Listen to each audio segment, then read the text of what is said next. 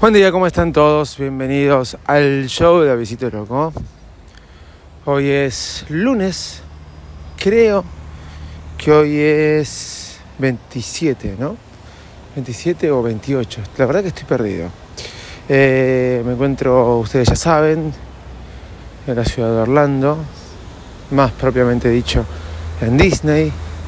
Y los que pudieron escuchar ayer el episodio de Paris Max se darán cuenta eh, cómo fue toda la situación de, mi padre y que ya está mejor y que igual viajé. Eh, porque cambiar boletos, etcétera, que ahora les voy a contar algunos tips de viaje, eh, se complicaba más hacer toda una reprogramación que no hacerla. Para los que escucharon el último episodio, bueno, tuve un problema familiar. Eh, gracias a todos los que me escribieron, la verdad. Muchas muestras de afecto, cariño. Eh, y bueno, nada. Mi padre ya está mejor, está en su casa. No pudo viajar estas vacaciones por 45 días. No puede viajar en avión. Entonces, por ende, eh, no pudo viajar. La semana que estuvo internado era la, era la pregunta faltaban cinco días para que te vayas de vacaciones a otro país.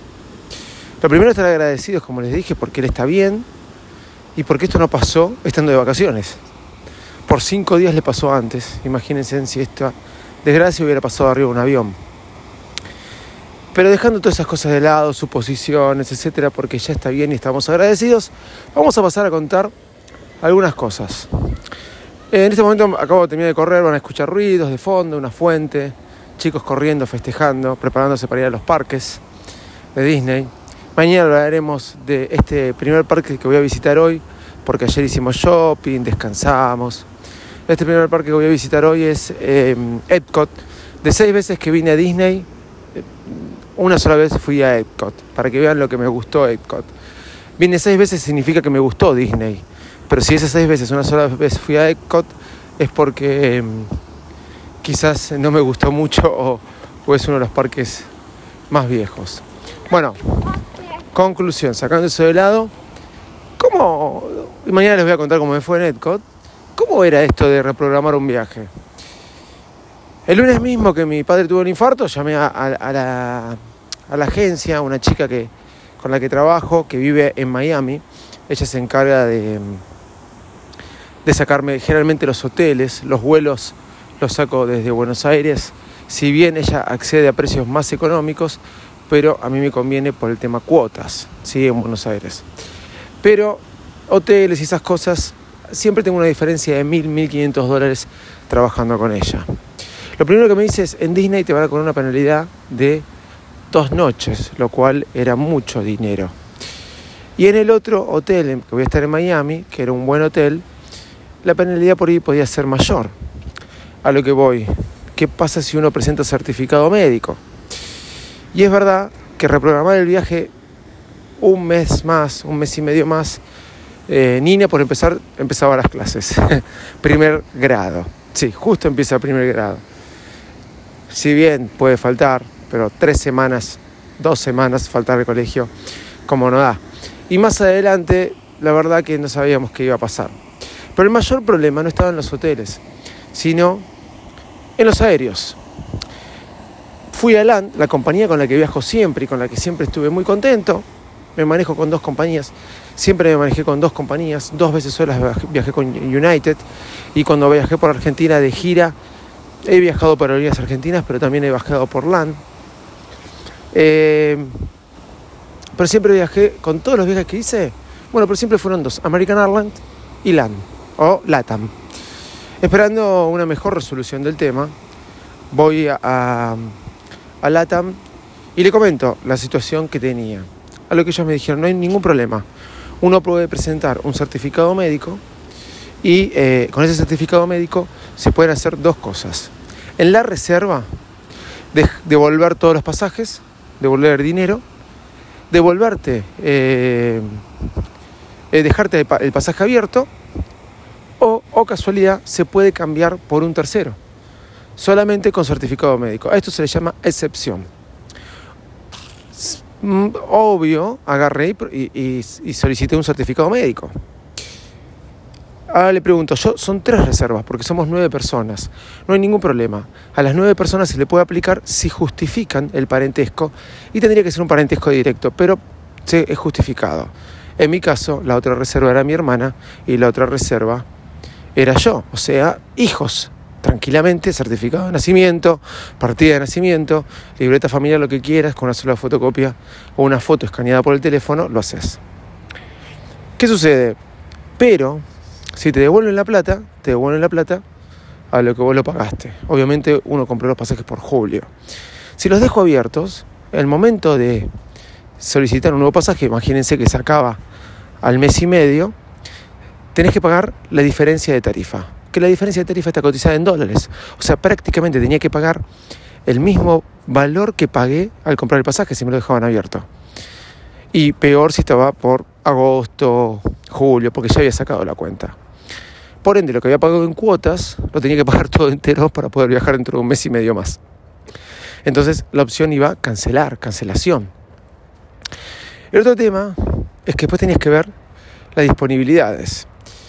Eh, no, no me quedé muy conforme, porque para mí el pasaje te tiene que quedar abierto y lo puedes usar en una situación de extrema necesidad, porque tuviste, ¿qué? Un infarto y no pudiste viajar. Es más que obvio. Conclusión, frente a todo esto, y no sabemos qué nos va a deparar del año, julio o agosto, y no sabemos si podemos tomarnos el tiempo para hacer un viaje tan largo, decidimos hacer el viaje. Entonces presenté el certificado médico de mi padre, que estaba en la reserva con mi madre y con uno de mis sobrinos. ¿Por qué? Porque él eh, eh, eran tres pasajes sacados con millas. Así que fui, presenté el del jueves para el viernes, 24 horas antes, perdón, antes de viajar, no 24 horas. Puede ser, mi vuelo salía el viernes a las 10 de la noche, yo lo tenía que presentar mínimamente el viernes a las 9 de la noche.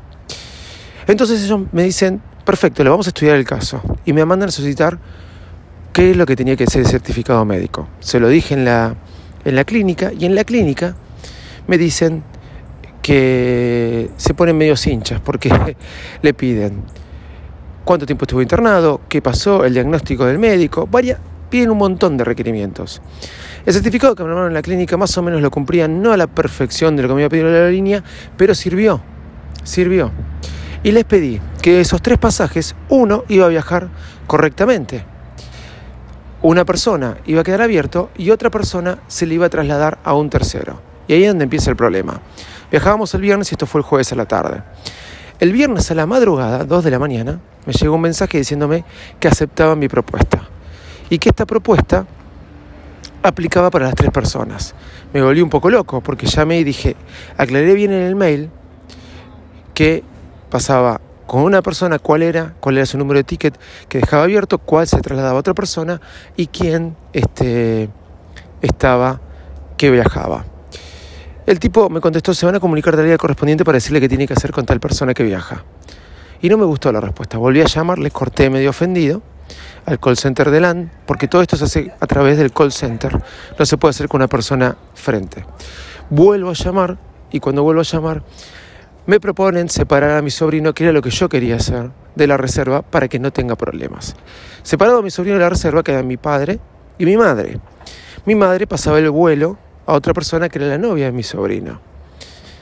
Así que me dijeron, está bien, aprobamos esto, pero nos tiene que mandar todo el viernes a la mañana, nos tiene que mandar el vuelo, eh, el pasaporte de su madre, el pasaporte de la novia de su sobrino y nos tiene que mandar eh, una nota firmada y me mandan el modelo de nota. Le mando todo por mail.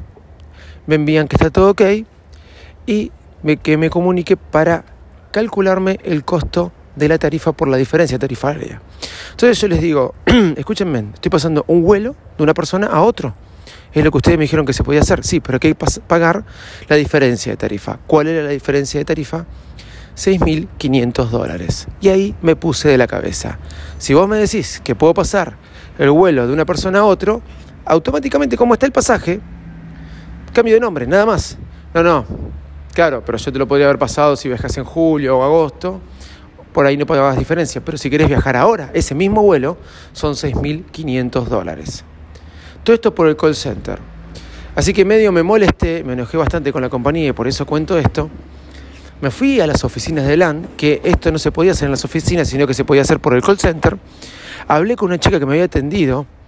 Las oficinas del Unicenter me atendieron muy bien. Yo digo LAN, pero es LATAM. Eh, y eh, me consiguió un vuelo para un día después a Miami. Yo estaba pidiendo quizás Orlando, pero está bien, mi vuelo era a Miami. Me lo consiguió pagando una diferencia tarifaria de 200 dólares. No me cobraban multa, eso sí estaba exento en todas las excepciones, pero pagué 200 dólares. Y después, ¿qué sucedía? Para Orlando, porque nosotros llegamos un día antes, alquilaba la camioneta, no hice cancelación de hoteles, tenía que llegar porque si no avisaba con anterioridad podía tener un problema. Entonces yo me tenía que ir, no me iba a pagar una noche de hotel en Miami esperando a la novia de mi sobrino. Conclusión, le dije a mi sobrino que estaba él en, en las oficinas de LATAM, le dije, andate hasta el stand American y comprate un vuelo de cabotaje. Así que fue y se compró por 100 dólares un vuelo de cabotaje. En definitiva, terminamos pagando 300 dólares de más. No es poco dinero, es mucho dinero, es poco dinero para un pasaje a Orlando, ¿no? Y volviendo de Miami. Eh, viajó por otro vuelo la sobrina, eh, la, la novia de mi sobrino, pero pareció una barbaridad que me quisieran cobrar 6.500 dólares por viajar en el mismo vuelo.